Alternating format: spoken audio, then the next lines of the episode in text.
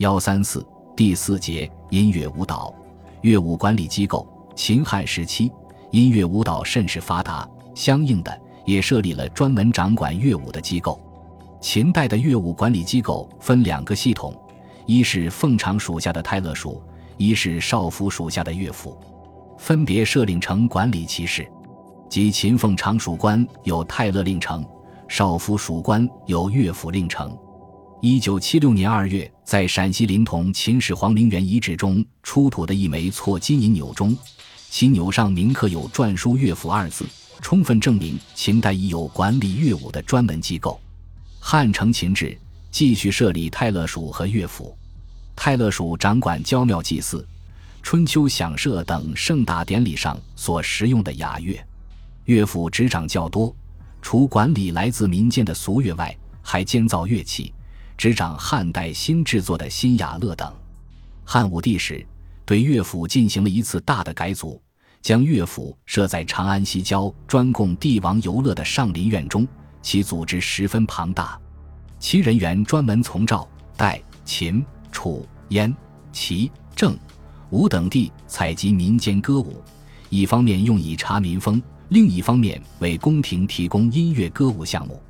当时。主持音乐改编和创作的协律都尉由著名音乐家李延年担任，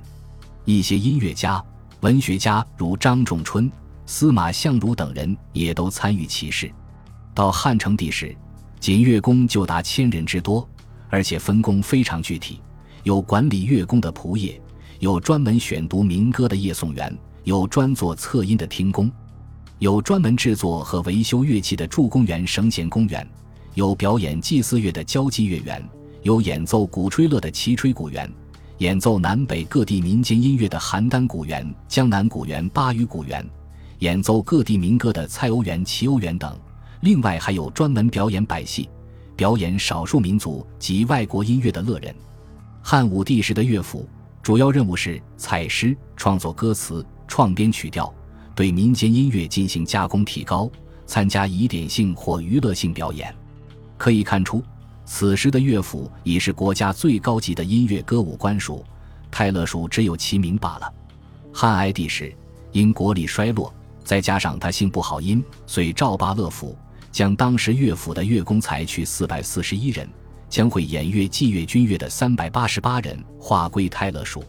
泰勒署本是掌管雅乐的，但汉代的雅乐多是当时创作的新雅乐，雅乐有俗化的倾向。与先秦古雅乐不同，东汉仍有太乐官，汉明帝改为太子官，直司雅乐。乐府机构在整个东汉都未在设立，但乐府对俗乐歌舞的提倡却影响深远。汉代上自帝王，下至老百姓，均喜爱俗乐，各地俗乐、俗舞遍及朝廷，几乎在任何场合都要演奏。以至于河间先王刘德和大儒董仲舒不得不提倡传统雅乐，以示德化。然而公卿大夫对雅乐已不甚了了，但闻铿锵，不解其意，德化未成。况且流传至今的乐府民歌，又成为文学史上的一块丰碑。